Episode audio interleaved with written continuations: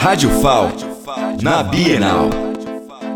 Estamos aqui com a Carla Melani, artista visual. Carla, o que a gente pode esperar da sua palestra hoje? Então, é um prazer, uma alegria muito grande estar aqui hoje para compartilhar com o público em Alagoas sobre o processo de produção, de criação, de idealização de um livro de arte, de um livro fotográfico feito né, exclusivamente por mulheres. Então a gente vai falar um pouquinho sobre como é que foi essa história, de onde surgiu a ideia, que foi um prêmio que eu recebi pela Lei Aldir Blanc 2020 para compartilhar, para mapear a produção das mulheres artistas, né, visuais, fotógrafas em Alagoas, é, alagoanas ou residentes também.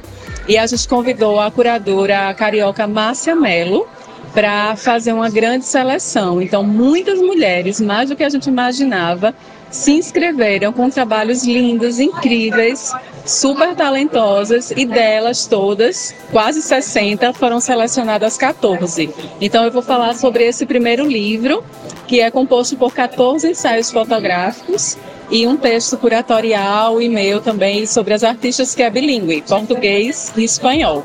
E que a gente espera que seja o primeiro de uma coleção de livros de mulheres. Da Bienal do Livro, Tony Lima.